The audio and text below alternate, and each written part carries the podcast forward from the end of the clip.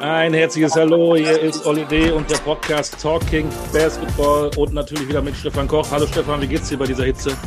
Ähm, mir geht's gut, Olli, und äh, ich, ich mag es eigentlich gerne warm. Ich bin ein Frühlings- und Sommermensch, also ich brauche Herbst und Winter nur sehr bedingt. Von daher, mir geht es im Sommer immer besser.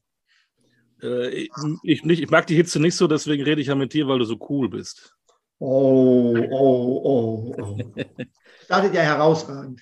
Ja, und wir haben auch heute eine coole Socke als Gast. Ein, äh, da freue ich mich unheimlich drauf, dass er sich Zeit genommen hat. Der m, ein guter Mann hat sogar eine Starting Five immer zu Hause, ne? Ja, und er hat eine Starting Five zu Hause und er ist der jüngste Gast, den wir je hatten hier im Podcast. Ja. Er hat erst 13 Mal Geburtstag gefeiert. Also er ist wirklich der jüngste Podcast-Gast, ja. den wir je hatten. Ja, aber, aber er, er wirkt schon erwachsen, ne? Er, er, er wird sehr erwachsen und das, was er alles schon an Erfolgen äh, zu feiern hatte, das ist eigentlich Wahnsinn, dass man das mit nur 13 Geburtstagen schafft. Also das ist, der Mann, der Mann hat Titel gewonnen, der ja. Mann ist ein erfolgreicher Spieler gewesen, ist als Coach ja in der BBL am Legendenstatus oder hat den Legendenstatus. Das ist schon, ist schon eine Mordskartoffel, wie man bei mir zu Hause sagt. Der ist sogar eine bessere Kartoffel als du, denn du wurdest ja nur zweimal Trainer des Jahres in der BBL, ne? Ja, er war das öfter und er hat das auch verdient, das öfter gewesen zu sein als ich. Seid froh, dass ich nie Trainer geworden bin, sonst wäre ich wahrscheinlich, äh, hätte ich das jedes Jahr geholt. Ne? Das, aber ich wollte ja, dass ihr auch mal ein bisschen Erfolge feiert. Nein, nein, wir wollen mal wieder seriös werden. Ja. Ähm, auch da, wir gucken auch immer in der Recherche, äh, vor allem auf Wikipedia. Ich habe nicht festgestellt, dass der gute Mann einen zweiten Vornamen hat. Hast du was gefunden? Nein, wir fragen ihn mal. Lieber Gast, hast du einen zweiten Vornamen? Habe ich. Ja. Dann, mu dann muss Wikipedia ver verbessert werden. Wie lautet dein zweiter Vorname? Michael. Michael, cool. Nicht mit J. Nein. Also, und dann, lieber Gast, jetzt sag uns doch mal deinen vollen Namen. Wen haben wir heute hier? Er sag's nicht. Jetzt darfst du dich vorstellen. bin John Patrick. John, John Michael Patrick. Michael Patrick. ja, das stimmt. John, wie geht's dir? Gut, es freut mich. Bist du entspannt? Ja. Es ist Off-Season-Modus. Ich bin sehr froh, dass ich hier bin mit euch. Und äh, ja, Saison ist vorbei. Ich habe äh, zwei Monate Freizeit jetzt. Ich bin relaxed. Ich habe mein Heavy Metal T-Shirt an. Das du dir von einem deiner Söhne geliehen hast. Alles relaxed, ja. Das ist wunderbar. Wie oft warst du denn in den letzten Wochen schon Sushi essen? Nicht in Deutschland. Ich warte, bin geduldig. Ich warte auf das echte Sushi in Japan. Ist das, ist das besser? Ja, ist das wirklich besser als hier? Ja, es ist anders. Es ist anders. Das Reis ist anders und äh, ja, es ist vielleicht in meinem Kopf, aber es ist äh, schon lecker in Japan. War ich noch nicht. Warst du schon mal in Japan, äh, Stefan, Sushi essen?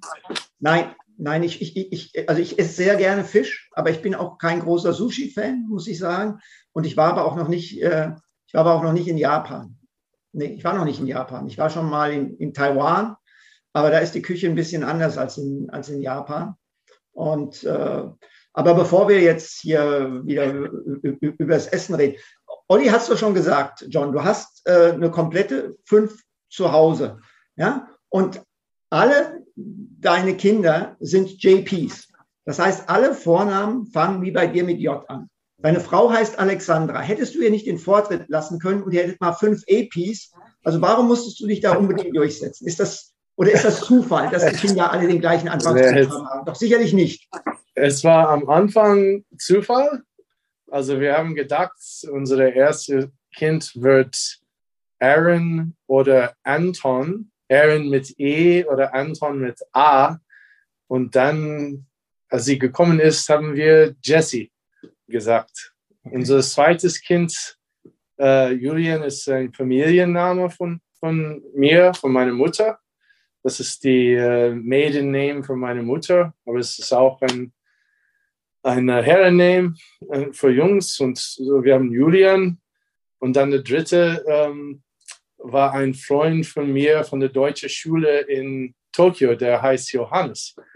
Und dann nachher, wir hatten drei JPs und dann haben wir gesagt, ja, dann, dann wir können das nicht ändern. cool. Bleib, bleibst du bei der Starting Five oder kommt da noch was dazu? Ich bin der sechste Mann, ja, oder siebte. Unser Hund ist sechste Mann. Und äh, ja, ja, wir bleiben bei fünf. Das ist, äh, ist schon fix. Wie heißt denn der Hund? Albert, der hat A. Ah! Was wir so rauskriegen hier. Wahnsinn. und er geht auch nach Japan, auch mit J. Und, äh, ne? ähm, spannend. Ähm, worauf freust du dich am meisten, wenn du wieder in Japan bist? Es ist mein alter Heimat, Olli. Ähm, ich war da 13,5 Jahre.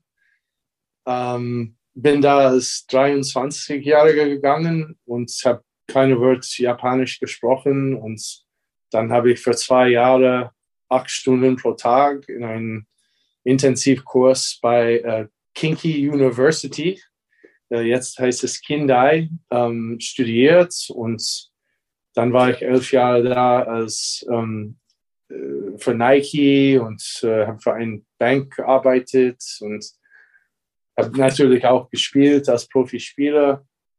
Aber das ist meine zweite Heimat. Ich, ich liebe es da und in Corona-Zeit darf ich, äh, dürfte ich nichts äh, besuchen.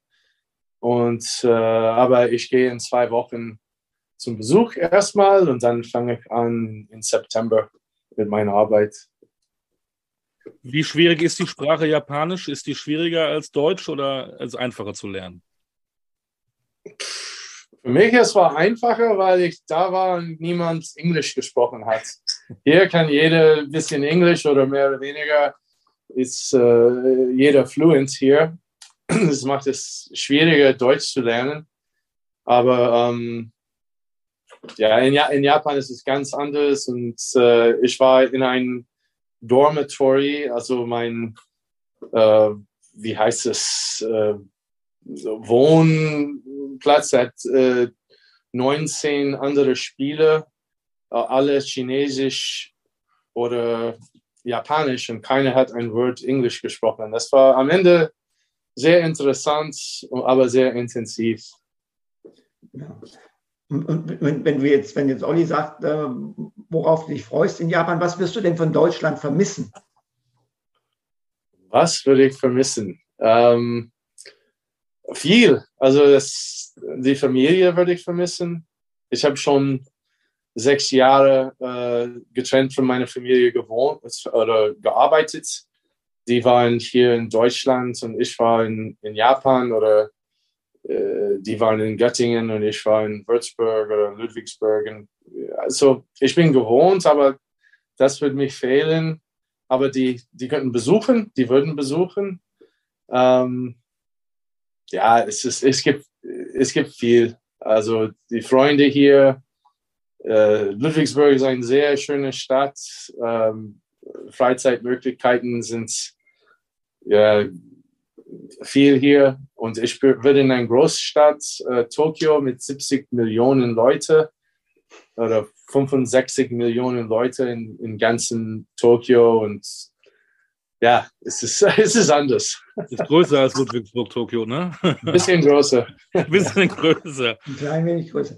Ähm, was, was wir auch mal auflösen müssen, ist, ich habe ja am Anfang gesagt, du hast erst 13 Mal Geburtstag gefeiert. Das liegt natürlich daran, das haben sich Intelligente denken können, dass du am 29. Februar Geburtstag hast. Ähm, war das für dich als Kind irgendwie schwierig oder gab es grundsätzlich dann Geburtstagsfeier am 28. oder am 1. März oder hat das beides, beides, ja, ja, ja, ich habe das ah. genutzt.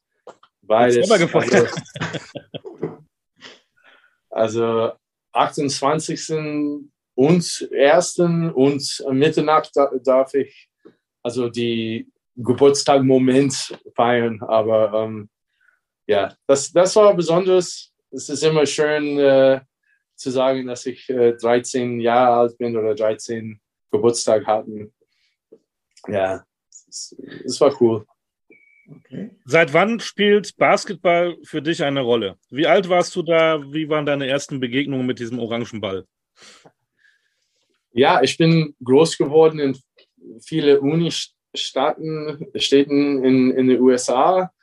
Und als ich in Clemson, mein Vater war Professor bei Clemson für ein Jahr und auch hat da etwas gemacht. Und äh, ich bin zu die Clemson Tigers Basketballspiele gegangen in Little John Coliseum da. Und äh, es war immer ausverkauft. Ich war vier Jahre alt, fünf Jahre alt. Und dann ähm, jemand in unserer Nachbarschaft hat einen Hoop und ich habe jeden Tag da geworfen. Und äh, eigentlich war ich American Football Spieler und Baseball Spieler, aber ähm, ja, zwischenzeitlich war Basketball meine erste Liebe. Und was war so dein erster Star? Hattest du Poster in deinem Zimmer? Hattest du NBA-Stars überall hängen oder? Ja. Yeah. Larry Bird und Magic Johnson. Natürlich. Die uh, Converse Posters, ja. Yeah. Converse All-Star Posters. Genau. Sehr gut. Und du, du sagst, dein, dein, dein Vater war Professor. Was hat er unterrichtet? Also mein Vater hat äh, jedes Jahr bei einer anderen Uni ist rumgegangen. Ähm, der hat für die Regierung gearbeitet. Ich weiß jetzt nicht genau, was er gemacht hat, aber der hat äh, bei Duke University, als ich geboren war, hat er seinen Postdoc gekriegt und dann bei Johns Hopkins hat er äh, ein Jahr ähm, einen Postdoc auch gekriegt. Und bei Clemson hat er einen Postdoc gekriegt. Und dann hat er für die Regierung gearbeitet in Washington, D.C. Ähm, aber wir haben jedes Jahr, äh, sind wir jedes Jahr umgezogen. Und wir haben in Tennessee gewohnt. Wir haben in, äh, immer ein Jahr und dann der nächste Post. Wow. Und, und äh, das ist ja, sag ich mal jetzt mal, für ein Kind nicht einfach. Du selbst hast ja jetzt eine, eine, eine große Familie. Hattest du Geschwister? Ja, wir hatten auch ein großes. Ich, ich habe äh, zwei Geschwister, ja. also zwei Schwestern. Und äh, ja, wir sind noch in Kontakt. Aber das war schön für meine Schwestern auch, weil mit Sport in den USA, das ist immer ähm, getrennt von Schule ähm, als Kind. Wir haben Baseball, Soccer, Track and Field, Foot, American Football, Basketball und dann Summer Camps. Das war in jeder Stadt, wo wir waren, ähm, immer Sport, äh, ohne Eltern, irgendeine Coach und, äh, Teenagers hat da gearbeitet und ähm, es war sehr schön. Ich habe äh, damals keinen Nachteil oder kein Langweile gehabt, weil es gab immer Sportprogramm. Jetzt hast du erzählt, dann ging es äh, nach Washington, D.C. Das ist nicht weit zu dem Martha High, eine der, oder vielleicht zu dieser Zeit, die renommierteste Adresse im amerikanischen Highschool-Basketball. Und da hast du gespielt unter einem Coach, der, der wahrscheinlich legendärste Highschool-Coach aller Zeiten ist. Erzähl mal aus dieser Zeit. Ja, ähm, als ich zehn Jahre alt war, ähm, haben wir ein kleines Setteln für ein Basketballcamp bekommen bei unserer äh, Youth League Spiele. Und ich bin im Sommer für eine Woche zu diesem MABS, Metropolitan Area Basketball Camp gegangen. Ähm, für eine Woche, also es gab zehn Wochen von Camps, aber ich bin für eine Woche bei St. John's High School äh, mit 450 anderen Kindern für eine Woche in ein Daycamp. Und da war Morgan Wooten und, und Joe Gallagher äh, Coaches. Und Morgan Wooten ist, wie du gesagt hast, der winningste Highschool-Coach aller Zeit von DeMatha. Und äh, da habe ich entschieden, ich will als Zehnjähriger, ich will für diese Typ spielen. Und ich bin äh, ja, Rasenmähen und äh, Schneearbeit, was ich könnte dass ich äh, jede Woche im Sommer, zu die, dass ich bezahlen könnte für diese Camp. Und als Elfjähriger, Zwölfjähriger, 13-Jähriger bin ich gegangen für sechs oder sieben Wochen von der Sommer habe ich äh, da mein Geld gegeben und dann als 14-Jähriger bin ich zu DeMatha gegangen. Ich habe nicht, nichts wirklich gespielt da. Ich habe mehr auf der Bank gesessen, weil, aber ich war so froh, dass ich in der Mannschaft war. Es gab äh, 100 Jungs für jeden Jahrgang in, äh, bei DeMatha. Also es ist All-Boys School mit ungefähr 100 Studenten in jedem Jahrgang und 80 sind zu Tryouts gekommen für die Freshman-Mannschaft. Nur für erstjährige Spieler.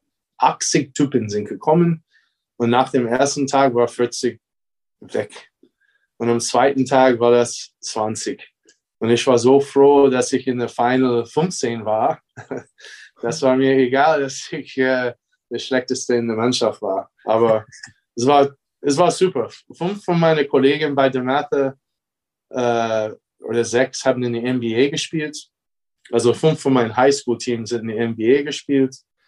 Wir haben eine Meisterschaft, mein zweites Jahr gewonnen, also amerikanische Meisterschaft. Und ich glaube, wir haben in vier Jahren ungefähr neun Spiele verloren in, in vier Jahren Highschool. Wer, wer war mit drin in deiner Mannschaft? Wer aus, aus deinem Team ist in die NBA gegangen? Oh, viele. Uh, Danny Ferry, Benny mhm. Bolton, Carlton Valentine, Steve Hood, uh, Gerard Mustaf. Es gibt ja. ja. viele. Viele sind in die NFL auch gegangen. Viele von meinen Basketball-Teammates haben auch Football gespielt, haben die NFL gespielt. Und interessanterweise ähm, sind von diesen Leuten, die gecuttet war bei DeMatha, sind auch Leute in die NBA gegangen. Also die, die es nicht geschafft hat, die Highschool-Mannschaft äh, zu schaffen bei DeMatha, sind zu anderen Mannschaften gegangen und haben trotzdem NBA oder NFL geschafft. Also es war ein, ein Fabrik für Athleten und wir hatten Leute von Italien, äh, Jugoslaw, ehemaliger Jugoslawien, überall in den USA. Die, die ganzen Familien sind nach Washington DC umgezogen, dass die Kinder eine Chance da zu spielen haben. Du warst aber auch nah dran, ne? Hattest mal ein Probetraining, hat man gelesen, ne? Uh, in der NBA, ja. Ich, ich war beim Free Agent Camp um, Golden State Warriors in 91, 92 mit, mit Donny Nelson und Pop. Popovic war der Player Personnel Director, Donny, Don Nelson war der Head Coach. War eine sehr spannende Zeit. Warum hast du es denn dann nicht geschafft? Ich war nicht gut genug. okay. ja, es war, es war relativ klar. Ich habe ich hab da viel Spaß gehabt und mein Konkurrenz da war Latrell Sprewell, Tim Hardaway, Chris Mullen, ein, ein, Freund von mir damals. Wir haben zusammen trainiert. Uh, Mitch Richmond. Es gibt äh, ja drei von diesen Leuten sind vielleicht in der Top 100 aller Zeiten in der NBA. Aber es war eine sehr coole Erfahrung und äh, dass ich diese Chance hatte und auch mit, mit Pop zu arbeiten und, und Don und Danny war, war richtig cool für mich. Ja. Run TMC, nur dass du was lernst, Oli, du bist ja ein Musikfreund. Run TMC steht für, äh, Run steht für Run und T steht für Tim, also Tim Hardaway. M steht für Mitch Richmond und C steht für Chris Mullen. Genau. Sehr, sehr, sehr schneller, attraktiver Basketball damals. Aber ähm, John, gehen wir nochmal zurück zu, zu, zu dem Master. Was war das Besondere an Morgan Wooten und wie viel von ihm steckt in deinem Coaching oder was davon steckt in deinem Coaching? Ja, das ist eine gute Frage. Ähm, Coach Wooten ist vor ein paar Jahren äh, gestorben. Ja, vor zwei ähm, Jahren, glaube ich.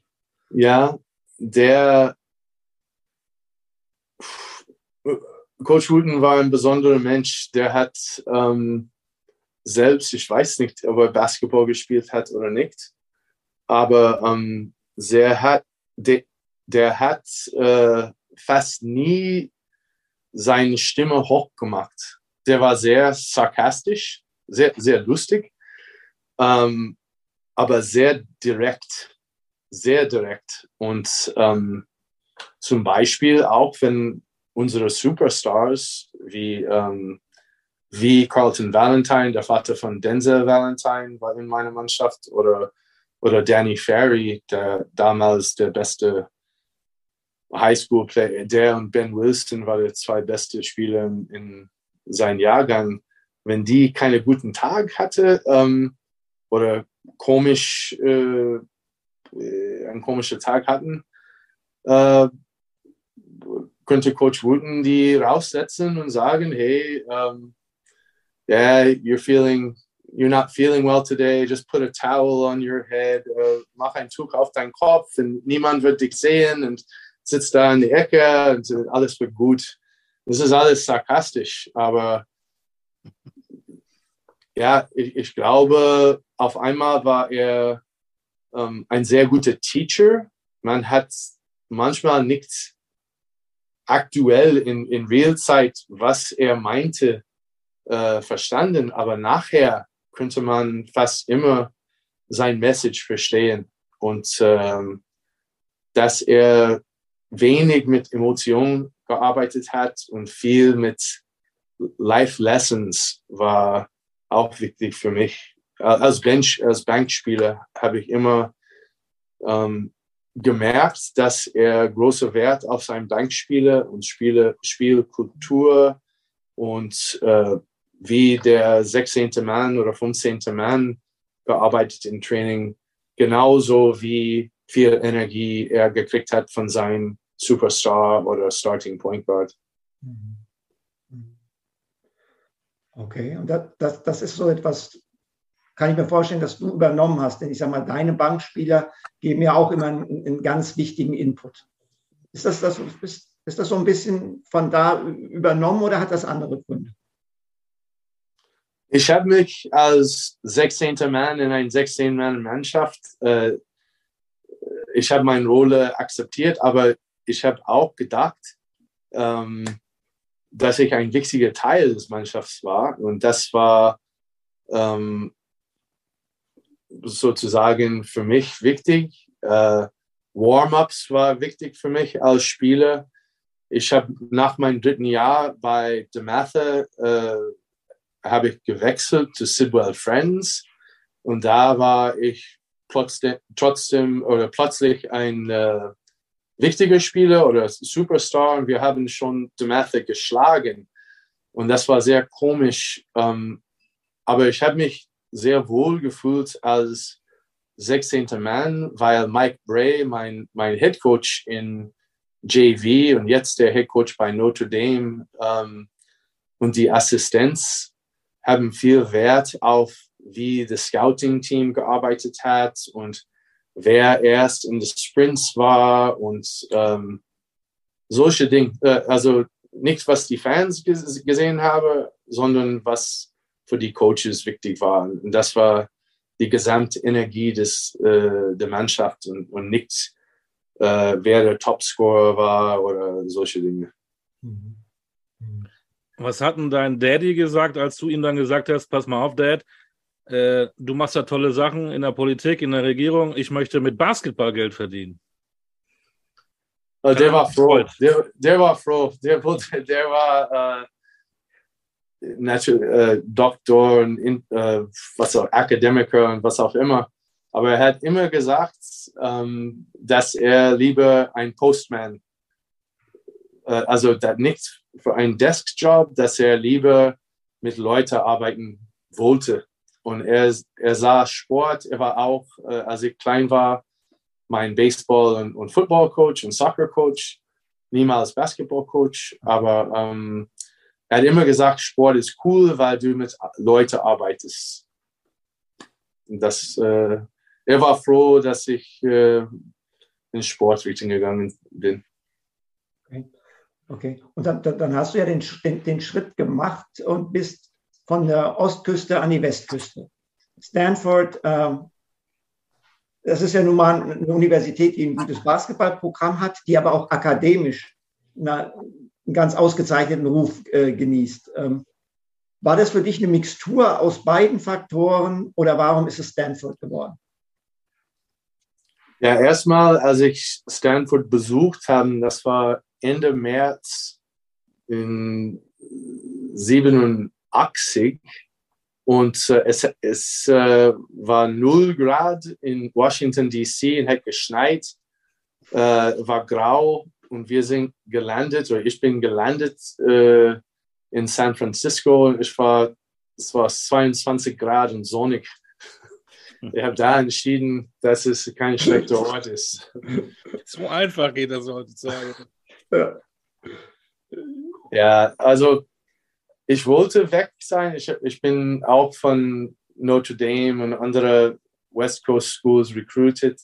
Aber das stimmt, ähm, der akademische Teil und auch das paar Freunde von mir bei Stanford war, war ein paar ähm, Leute von, von Sidwell Friends, äh, wo ich am Ende äh, High School Graduation gemacht hat. Äh, es gab ein paar Leute da, und das Basketballprogramm hat einen neuen Coach, der Mike Montgomery.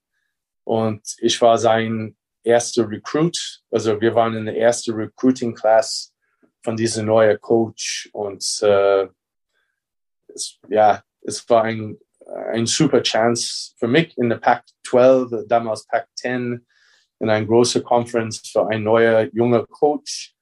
Ähm, und als großer Point Guard, als äh, der wollte einen Big Point Guard und ich war relativ groß für einen Point Guard. Es hat alles gepasst und die Schule ist auch nicht schlecht, wie du gesagt hast. Es ist äh, Quarter System, das bedeutet, du musst nicht viel im Basketball-Season machen. Du kannst im Sommer äh, Großteil deiner Classes machen. Ich glaube, Oscar da Silva hat das auch gemacht da. Ich gerade sagen. Und, und äh, das macht die Saison viel einfacher, wenn du im Sommer äh, quasi halb deine, deine akademische Arbeit im Sommer machen kannst. Hast du, so einen richtigen, hast du so einen richtigen akademischen Abschluss? Hast du irgendwie. Irgendwie habe ich es gekriegt, ja. Ja, was, was, was, was war das dann? Was, was hast du gemacht? Wie, wie, wie nennt man das?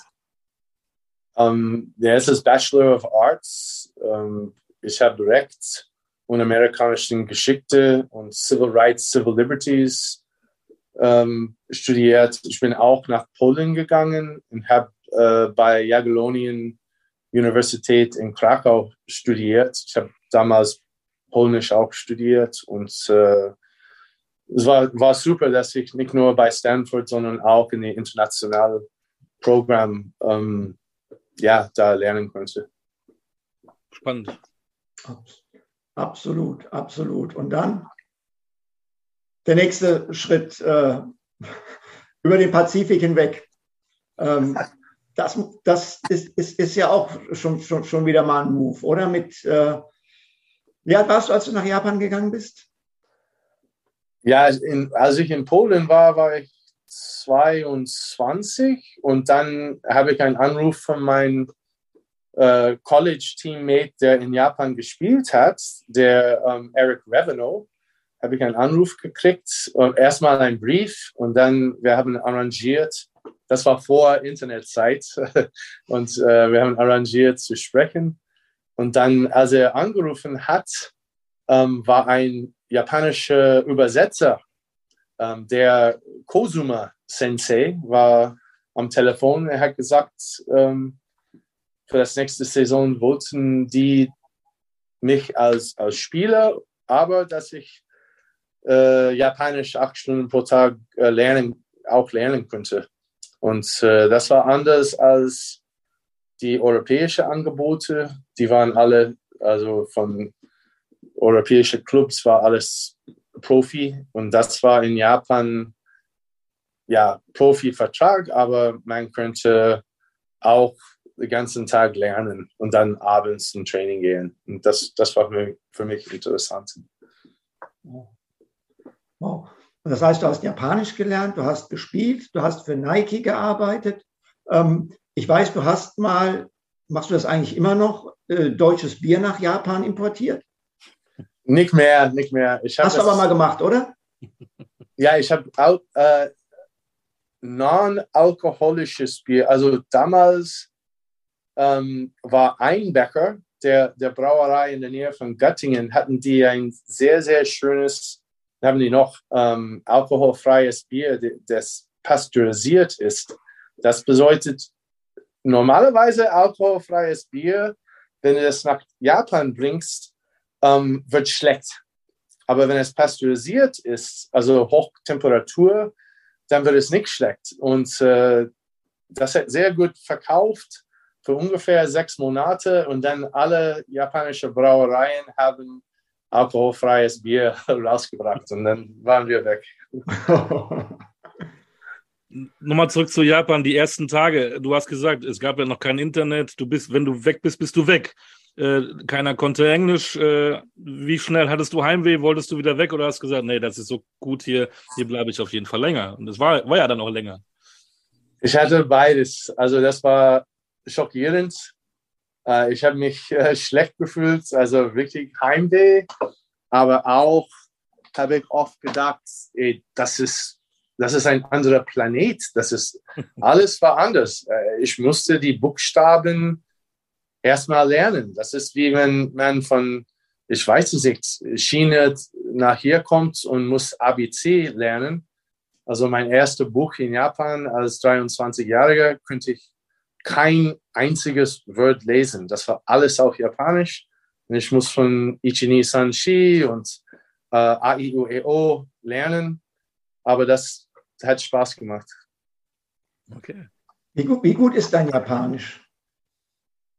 Ist gut genug. Ja, ich, ich habe auch wie du ähm, äh, Announcer-Arbeit gemacht am Ende. Und das, oh. ich habe mein, meine Frau kennengelernt bei äh, Advanced Japanese Studies Kurs, also als, als Announcer. Also ich kann auch da ich bin nicht, nicht so gut wie du, aber ich kann auch äh, announcen und Color Commentary machen. Nein, ich, ich, ich glaube, dass du mindestens genauso gut bist wie ich, wenn du das in Englisch machen kannst. Dann bist du wahrscheinlich besser als ich. Äh, aber da, allein, dass du das in Japanisch kannst, ist ja schon herausragend. es ist, äh, es ist immer interessant in Japan, weil die machen das nicht äh, live.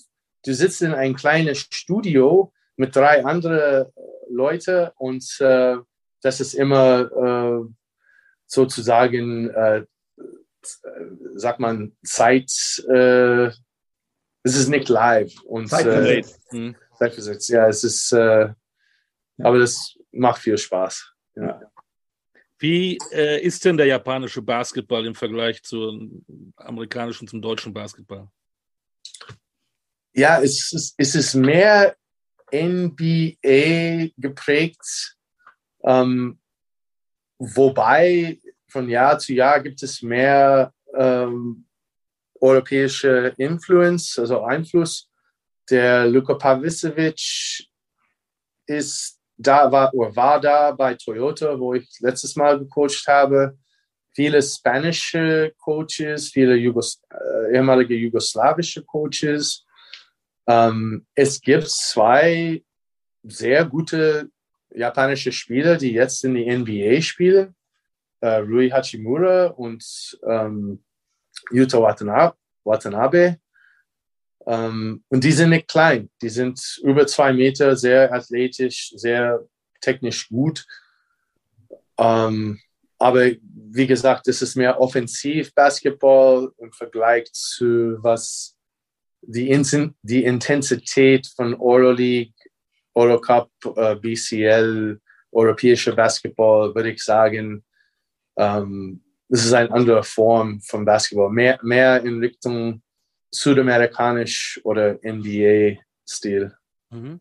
Aber wie passt das dann zu dir? Du bist ja eigentlich bekannt für Defense und Intensität. Das sind wahrscheinlich zwei Begriffe, die, wenn man hier jemanden fragt, der den deutschen Basketball verfolgt hat, was bringst du mit John Patrick in Verbindung? Jetzt kommst du zu, in einer offensiv orientierte Liga, in der, ja, sagen wir mal jetzt, äh, diese Dinge, mit denen du hier sehr, sehr erfolgreich warst, vielleicht weniger gefragt sind. Wirst du da trotzdem dann deinen Stil spielen und es damit den anderen noch schwerer machen, weil sie das ja gar nicht kennen? Ja, es ist interessant, weil die Experten sind Experten, aber die haben nicht gemerkt, dass wir die Top-Scoring Mannschaft in der Liga vier von den letzten zehn Jahren waren. Also meine Mannschaft, wenn, die, wenn wir Talent haben, haben wir auch in Deutschland hoch gescored. Also mit Walkup und, und Dwayne Evans und diese Typen, mit, auch mit äh, Jalen Smith und Jordan Hulls at the Guard waren wir eine der Top-Scoring-Mannschaften. Aber als ich in Japan war, waren wir immer der Top-Scoring-Mannschaft der Liga. Und ich glaube, das hat etwas zu tun mit auch mit Talent oder Etat, relativ Etat, weil ich habe bei Toyota eine sehr talentierte Mannschaft gehabt. Mein Ausländer waren Doron Perkins und Charles O'Bannon. Und wir arbeiten. konnten scoren, wir konnten scoren. Und äh, damals haben wir die Liga dominiert mit Offensiv. Wir haben gepresst, wir haben Full Court gepresst, aber wir haben über 100 Punkte pro Spiel gemacht weil wir, weil wir, das war unser Vorteil. Und ich würde sagen, jeder Coach wird ihr Stil ändern, wenn es einen Vorteil gibt. Ähm, mein Point Guard nächstes Jahr ist, äh, hat einen Millionen-Dollar-Contract. Der ist ein, äh, einer der besten japanischen Spieler, aber der ist 1,60 maximal der, der Yuki Togashi. Ähm, ein der hatte 1,60, aber ähm, also ich habe ich hab, äh, noch nicht mit ihm gesprochen, weil ich gehe in, in September da. Aber ähm, wir würden bestimmt äh, anders spielen, als wir dieses Jahr in Ludwigsburg gespielt haben, weil wir haben ein sehr guter Point Guard, aber nicht der athletischste. Jordan Hulls als Shooting Point Guard. Und äh, Stefan, du weißt das auch. Du musst deinen Stil ein bisschen zu seinen Spielen äh, passen lassen. Ja, absolut. Aber jetzt sind wir schon dieses Jahr Ludwigsburg. Du, du hast schon erzählt von äh, deiner Zeit als Coach Toyota. Wir müssen noch ein bisschen noch zurückgehen. Wie bist du denn eigentlich nach Deutschland gekommen? Ja, meine Frau ist Deutsche und ich war das Sommer in, in Japan ist sehr heiß. Ich wollte immer mit meinem Girlfriend hier, die ist jetzt meine Frau, äh, in Göttingen die Zeit verbringen. Und da habe ich in 1996, 97 ähm, Leute kennengelernt in, in Göttingen. Ich habe mitgespielt im Sommer am Ende des Saisons. Ich habe äh, bei der Goethe-Institut einen deutschen Kurs gemacht und dann habe ich äh, verschiedene Leute. Bertolt Bisselig war einer. Äh, der George Kempf hatte ich ein äh, bisschen Kontakt und dann habe ich äh, Jobangebote aus Deutschland gekriegt. Und dann mit drei kleinen Kindern ist Tokio logistisch sehr schwierig. Und äh, wir haben entschieden für das Lebensstandard äh, oder Living Standard hier in Deutschland äh, zu wählen. Und wir sind hier gekommen und ich, ich habe Göttingen in der zweiten Liga gecoacht. Ja, jetzt, jetzt, jetzt bist du ja jemand, der lange an einem Standort bleibt. Du warst sehr lange in Göttingen, du hast das eine Jahr in, in Japan dazwischen geschoben, als du mit Toyota diese Meisterschaft gewonnen hast, von der du gerade erzählt hast, mit Doran Perkins und äh, Charles O'Bannon. Und ähm, warst jetzt neun Jahre lang in Ludwigsburg, 2013 bis 2022. Ähm, Japan werden aber jetzt nicht wieder acht oder neun Jahre, oder doch? Ich glaube nicht. Ich, ich habe ursprünglich gesagt, dass ich eine Pause brauche. Und äh, es war nicht geplant, nach Japan zu gehen und zu coachen. Es war geplant, äh, Leute zu besuchen und das Sommer frei zu haben. Und äh, dann ist es entwickelt, dass ich wusste nicht, ob ich im September bereit äh, wäre zu coachen hier. Nach, ich brauche ich brauch ein bisschen Zeit. Und äh, es war zu viel außerhalb des Felds. Auf dem Feld war es okay, aber es gab zu viel für mich. Ich hatte das Gefühl, zu viel außerhalb des Felds mit Agenten und Verträge und andere Sachen. Und äh, dann habe ich ein Angebot, wo ich, wie gesagt, in, in September coachen könnte. Aber das ist nur Head Coach. Und das ist äh, in Japan ganz anders als, als hier als Head Coach. Und ich glaube auch, dass ich ja viel mehr Freizeit haben würde und dass ich, äh, wenn ich refreshed bin, kann ich äh, zurück nach Europa kommen und vielleicht nach Ludwigsburg. Ich weiß es nicht. Wie nah warst du eigentlich dran, National Coach in Deutschland zu werden? Ich weiß es nicht. Ich habe ein Angebot gekriegt. Okay. Äh, wir haben gesprochen und die Regeln bei der BBL sind, oder ich weiß nicht, welche Regel das ist, aber äh, von der DBB oder BBL, aber es ist nicht erlaubt. Ähm, und es ist vielleicht am Ende gut so. Ich, ich glaube nicht, dass es gut wäre, weil ich sehe, wie viel Gordy machen muss. Und er macht einen guten Job, aber ich glaube nicht, dass man wirklich beides machen kann. Besonders wenn man international auch coacht. Das äh, wäre eine Katastrophe gewesen, wenn ich äh, BBL, BCL und Nationalcoach alles versucht habe. Könntest du dir vorstellen, irgendwann mal National Coach zu sein? Für welches Land auch immer? Für Japan, für die USA, für Deutschland? Ich habe andere Angebote schon bekommen von Europa als, als Head Coach und auch aus Japan als Head Coach für die Nationalmannschaft. Dann dieses Mal für, für Deutschland. Ähm, es ist schon schwierig. Ähm, ich habe ein bisschen mit Henrik darüber gesprochen, ähm, wie es ist. Ich glaube, es ist sehr spannend, aber als es gibt Vorteile und Nachteile.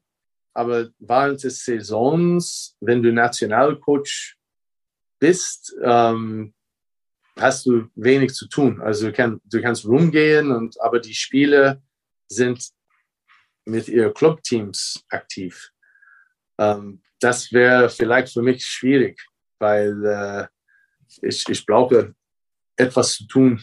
Ähm, also dieses Sommer mache ich frei, aber äh, ich glaube, für mich ist es, es passt besser, äh, 100% in einer Clubmannschaft zu sein und dann die Sommer frei zu haben, weil äh, für die Nationalcoach haben die was drei oder vier Wochen Vorbereitung, dann spielen die diese entscheidenden, entscheidenden äh, Turniere und dann hast du nur die FIBA Windows, deine Mannschaft vorzubereiten. Das, das, das ist schwierig, das ist schwierig. Viele Recruiting, also mit den NBA-Spieler und Euroleague-Spieler, die, wo man wenig Chance hat, glaube ich, äh, auch für die japanische Nationalmannschaft oder deutsche Nationalmannschaft schwierig, die beste Mannschaft möglich zu präsentieren. Mhm. Weil alle haben Verträge und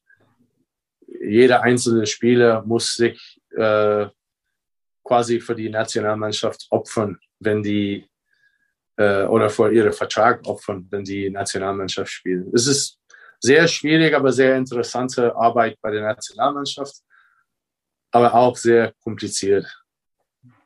Jetzt ähm, gehst du erstmal von Ludwigsburg und von Deutschland weg. Es ist wahrscheinlich nur ein Intermezzo, wenn du weg bist, aber du warst super erfolgreich. Deine Mannschaften haben eigentlich immer overachieved. Du hast immer besser abgeschnitten, als es dein Etat hergegeben hat.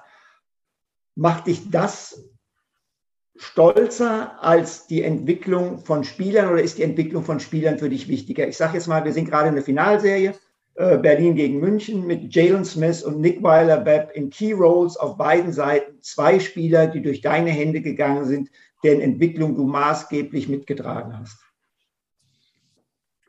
Ja, es, es, macht, äh, es macht Spaß, diese Individualspiele zu sehen. Ähm, Johannes Thiemann war auch so. Wir haben ihn von der ja. zweiten Liga gekriegt. Ähm, die haben Entwicklung bei mir gemacht. Die machen weitere Entwicklung natürlich bei der neuen Mannschaft. Aber ähm, ja, ich weiß nicht, ob das äh, Stolz ist, äh, aber besonders, dass ich noch Kontakt zu diesen Spielern haben und dass wir uns sehen und ähm, ich habe die gepusht. Das, das wissen die, vor die zu mir kommen, dass ich die pushen wird und dass es nicht immer angenehm würden. Aber besonders wenn Spieler nach ihrer Zeit bei mir, ähm, ob das Doran Perkins oder, oder Maxi Kleber oder Royce O'Neill, ähm, egal, wenn die für mich quasi für, für Pennies spielen und wenn einer wie Maxi äh, einen 40 Millionen Vertrag kriegt, dann ist man schon ja, stolz, würde ich sagen. Aber wir wollen gewinnen und ich glaube, jeder Spieler, der für mich gespielt hat, wird sagen, dass ich äh, keine, keine Quatsch im Training erlauben, aber dass, wenn das Training vorbei ist, sind wir äh, auf Erwachsener-Modus. Also im Training ist es streng und äh, intensiv und ich fordere Hochkonzentration. Aber es macht auch Spaß, dass ich mit Martin Schiller oder, oder Lars Marcel oder, oder Joey oder Josh ähm, in meiner Mannschaft Spaß haben, dass die Assistant Coaches auch, äh, wie deine alte Assistant Coaches jetzt Head Coaches sind, äh, macht genauso viel Spaß, als die Spiele zu sehen. Du, du, du hast von dem Erwachsenenmodus gesprochen. Wie ist denn der Modus, wenn man seine eigenen Söhne coacht? Ähm, wie schwer und wo zieht man da die Grenze zwischen Vater und Coach, zwischen Privatleben und sportlichem Leben? Ja, es ist anders, wenn die U10, U12 sind. Natürlich, das ist äh, ja Hobbysport und, und ein großer Sozialkomponent, auch wenn man äh, immer gewinnen will. Aber ja, es ist, es ist schon, ich würde es nicht empfehlen für jeder. Das ist, äh, macht Dinge, macht es kompliziert zu Hause. Meine Frau ist äh, sehr gute Schiedsrichter zu Hause, aber ähm, es ist oft so, dass ich die technische Fouls kriege zu Hause und äh, wir müssen die ba Basketball in der, in der Sporthalle lassen. Das ist, das ist wichtig es macht viel mehr Spaß, muss ich sagen, zu Hause nach der Saison als während des Saisons, weil jeder Spieler, egal ob die äh, Superstar oder zwölfte Mann ist, die will performen und die lieben Basketball. Und das ist, äh, das ist auch so manchmal, oder für jeder Spieler, wenn die nicht so gut spielen oder nicht so oft spielen, dass die machen Druck auf sich selbst. Und äh, da bin ich froh, dass äh, unser nächster Coach in Ludwigsburg äh, meine Sohn coachen können und nicht ich. Hätte denn der Spieler John Patrick gerne mit dem Trainer John Patrick gearbeitet? Äh, das ist eine gute Frage. Ich weiß es nicht. Aber ja, also ich muss sagen, mein College Coach Mike Montgomery, mein äh, Lieblings-Pro-Coach Paddy Ryan bei, bei Marubeni in Japan und mein Coach bei Dematha, die waren sehr ähnlich, alle sehr ähnlich. Also die wollten Kreativität in der Offensive und die wollten äh, Ego in der Offensive und die wollten Toughness und Mental Toughness und Physical Toughness in der Defensive und vor allem Energie und Einstellung. Also die drei waren sehr ähnlich und ich könnte da gut damit leben.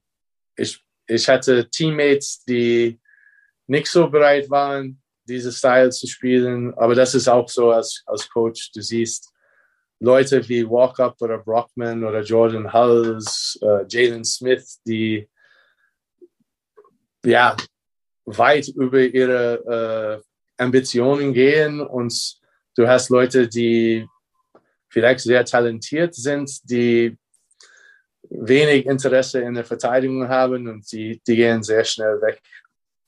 Du, du, sagst jetzt, die gehen sehr schnell weg. Du hast ja auch dir Ruf erarbeitet, dass du auch während der Saison durchaus auch mal Spieler austauschst. Jetzt ist die Frage, du hast gesagt, Einsatz und Energie. Machst du das, wenn das fehlt? Und wie lange gibst du jemandem Zeit, äh, dich vom Gegenteil zu überzeugen, bis du sagst, nee, jetzt muss ich die Reißleine aber ziehen? Also es gibt, ich kann ein paar Beispiele nehmen. Also ich habe niemand rausgeworfen. Aber es gibt Spieler, die am ersten Tag auch merken, ich merke, oh, oh das, das könnte ein Problem sein. Und die sagen auch, nee, ich mache das nicht. Und wir hatten dieses, auch diese Saison äh, zwei gute Spiele ähm, von deutschen Mannschaften. Eine Quinton Hooker und eine Scotty James. Und ähm, ja, wir haben ganz normal gesprochen, dass die dachten und ich dachte auch, dass es keine große Rolle geben wird, weil in der Verteidigung, die sind gute Spieler. Ähm, beide haben das gezeigt, aber die konnten nicht in der Verteidigung fassen, was wir machen wollten. Und es hat sich nicht verbessert in einer Woche oder zehn Tage. Und wir haben zusammengesessen und die haben auch gesagt, ich habe mit Agenten gesprochen, gesagt, die sind super Typen, aber es passt nicht. Was sollen wir tun? Ja, okay. Ich, die haben versucht, eine neue Mannschaft zu finden. Zwei Tage später waren die auf dem Weg nach Israel. Also ich, es gibt andere Beispiele, wo Leute hier bleiben, die ganzen Saison keine große Rolle spielen, aber irgendwie entwickeln wie Drew Warren. Drew Warren ist von NBC gekommen, war mindestens 10 Kilo Übergewicht, wenn er gekommen ist, hat wenig gespielt, ist fit geworden. Ich habe ihm die Option gegeben, dass er eine andere Mannschaft finden könnte, ist geblieben und dann hat super für uns die letzten drei Monate gespielt. Royce O'Neill war auch so. Ich, der hat der spielt in der NBA, hat einen 50 Millionen Vertrag, hat aber für uns in den ersten drei Monaten fast nie in den Mannschaftsmeldebogen für Spiel, in der äh, Spielbogen ge gezeigt.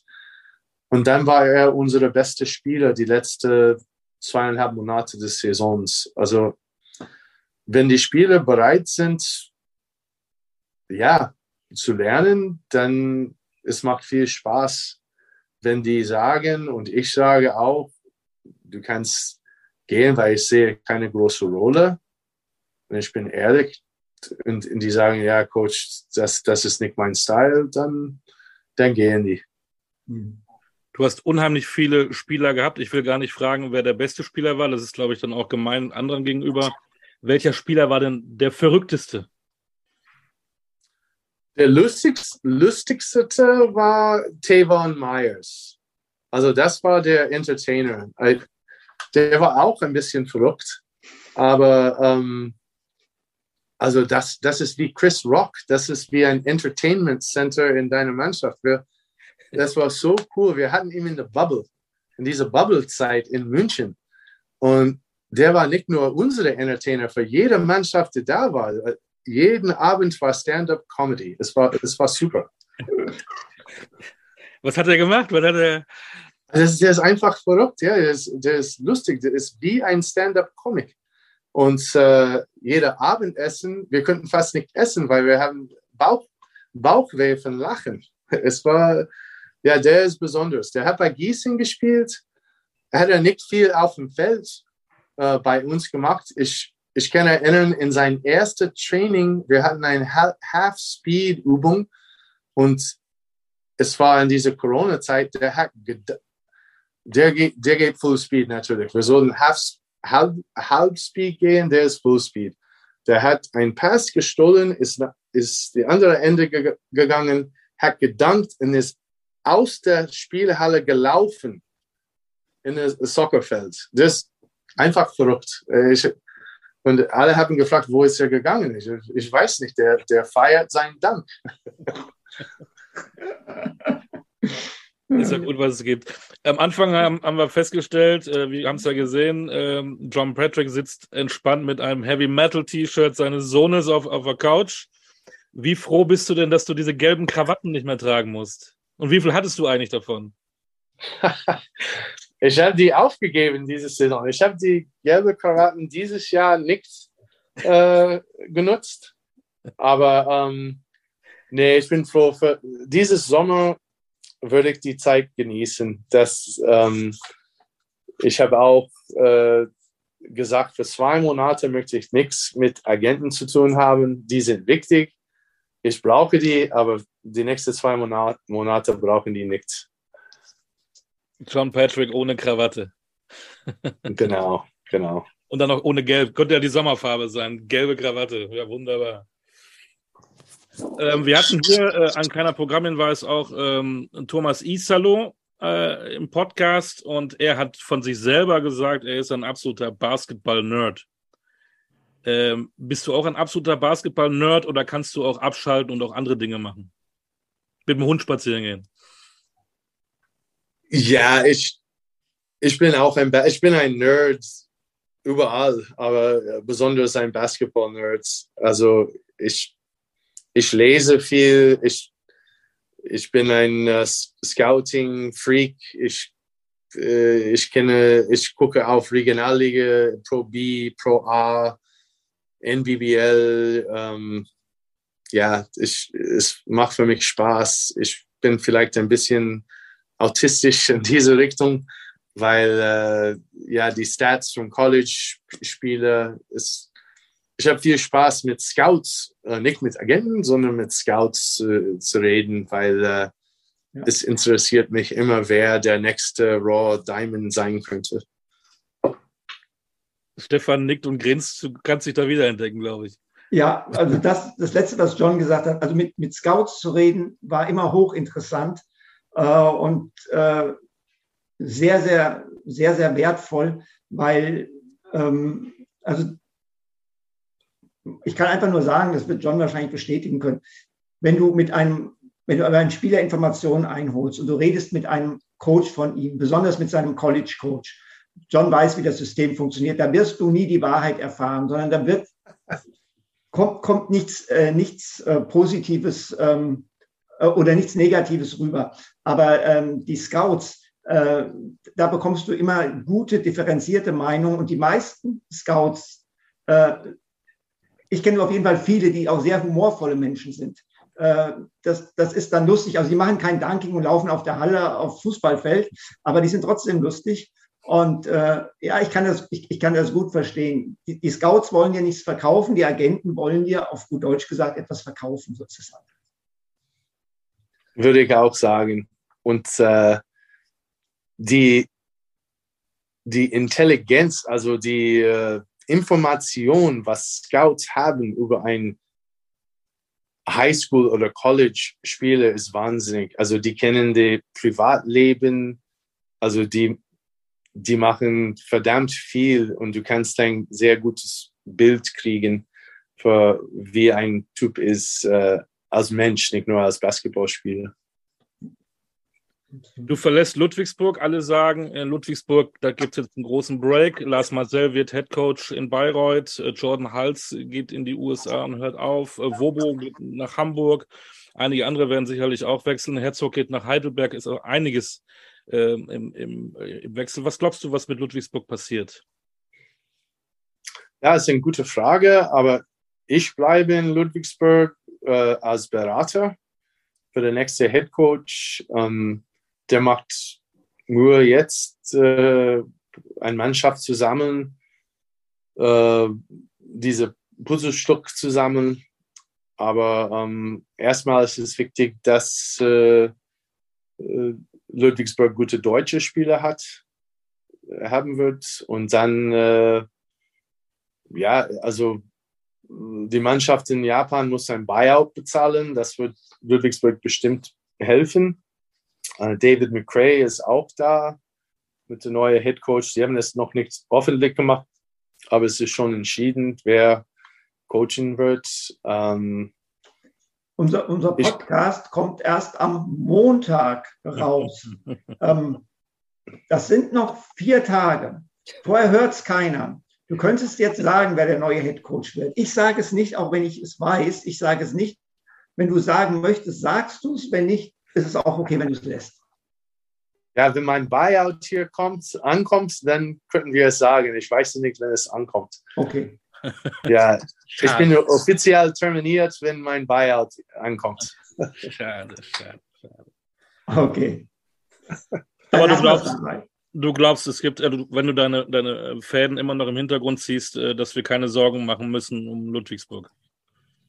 Nein, ich glaube nicht, ähm, weil äh, erstmal als Standort, es gibt viele Potenzial hier, es ist ein schöner Ort zu leben und Trainingsmöglichkeiten und Medical Team und alles rumherum ist sehr gut.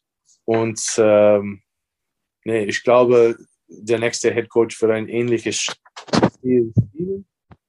Und äh, es wird vielleicht der nächste Schritt für Ludwigsburg jemand anderes bisschen jünger zu haben und einen neuen Impuls zu geben. Zum Ende, wir haben ein bisschen äh, über lokulische Sachen geredet. Äh, lieber Spätzle oder Sushi? Oh, Sushi in Japan, ja. Sushi in Japan und nicht in Schwaben. Äh, und ähm, was ich auch immer gerne mache, das weiß der äh, Stefan, du hast gesagt, du liest viel. Hast du einen Buchtipp für uns? Was liest du gerade? Ah, ich, lies, ich lese diese Jonathan Franzen Buch ah. jetzt. Wie heißt es? Uh, Crossroads. Ich lese Crossroads jetzt, aber ja, Jonathan Franzen ist uh, mein Lieblingsauthor jetzt. Wenn du, wenn du liest, John, äh, liest du grundsätzlich in Englisch oder liest du auch manchmal in Deutsch oder in Japanisch? Um, normalerweise in Englisch, aber auch manchmal auf Deutsch oder Japanisch. Ja. Also auch ganze Bücher auf Deutsch oder Japanisch dann auch. Ja, ja. Ich kann nicht so gut sprechen, aber ich kann, kann lesen. Also du kannst perfekt Deutsch, du kannst perfekt Jap äh, Japanisch. Gibt es noch irgendwas äh, in deinem Leben, was du noch äh, lernen willst? Noch eine neue Sprache, noch ein neues Land kennenlernen? Gibt es da irgendwas, wo du noch hin willst? Hast du Träume? Ich würde gern äh, Spanisch, mehr Spanisch lernen. Ich habe neun Jahre studiert und äh, ich würde gern mehr Spanisch sprechen. Ja. Und da Urlaub machen in, auf Malaga oder irgendwo. Und in der ACB arbeiten, ist ja auch nicht so schlecht, oder? Wer weiß, wo die Zukunft dich hinführt. Auf jeden Fall ähm, vielen Dank für deine Zeit. Das war total toll. Ja. Dass ich nochmal, dass wir dich, ja, leider am Ende einer Ära irgendwo dich erst richtig kennengelernt haben jetzt hier, ähm, dass du einen Einblick gegeben hast in dein Leben. Das war total spannend. Ähm, ich wollte eigentlich heute Abend Sushi essen, mache ich aber nicht, weil ich nicht in Japan bin und da gibt es bessere Sushi. Äh, Stefan wird dir zu Ehren heute Spätzle kochen, gehe ich mal von aus. Nein, ich, also ich, ich, esse gerne Nudeln, aber ich muss sagen, Spätzle sind nicht mein Ding. Also da, da, da, dann schon eher äh, original italienische Pasta als, als die Spätzle. Ich bin auch kein Maultaschenfreund, es tut mir leid. Aber dann vielleicht Tapas, dann sind wir wieder bei Spanien. John, alles Gute für dich. Ähm, Vielen Dank. Erfolg für, für Japan, aber auch als Berater bei Ludwigsburg, dass wir uns dann auch hier wieder sehen. Äh, und das Wichtigste ist äh, für dich und deine Familie, bleibt alle gesund. Vielen Dank. Coole Podcasts ihr hier habt. Und äh, wenn ihr in, im Sommer in Ludwigsburg seid, dann äh, machen wir ein Barbecue. Komm vorbei. Das, Oder wir fliegen ab September nach Japan. Da wollte mich Stefan eh mal hinschicken. Ja, genau. Das, das machen wir. John, das war kann ich auch nur mit Olli anschließen. Es war ein super Podcast. Vielen lieben Dank und äh, bis bald und alles, alles Gute. Bis bald. Vielen Dank. Sayonara. Sayonara. Sayonara. Das war John Patrick im Talking Basketball Podcast. Stefan, ähm, da ist er weg. War schön heute. Ja, war äh, wirklich sehr, sehr aufschlussreich. Also auch seine Kindheit, dass er da mit seinem Vater, der Professor war, bevor er für die äh, Regierung gearbeitet hat, ständig umgezogen ist. Äh, ein hochinteressantes Leben, äh, von einem Menschen, der das eben auch hochreflektiert einordnen kann. Ja, und vor allen Dingen, was er alles auch gemacht hat. Ne? Das sind ja nicht nur die Sprachen, das ist ja das, was er studiert hat und alles nebenbei. Also äh, pff, alle Hüte, die ich habe, äh, ja. die muss man ziehen. Super, das hat echt Spaß gemacht. Äh, das war John Patrick, JP bei Talking Basketball. Stefan, dir alles Gute, auch ein Sayonara und äh, dann wieder in 14 Tagen. Freue ich mich drauf. Alles Gute. Dahin, Olli. Danke. Ciao. Ciao.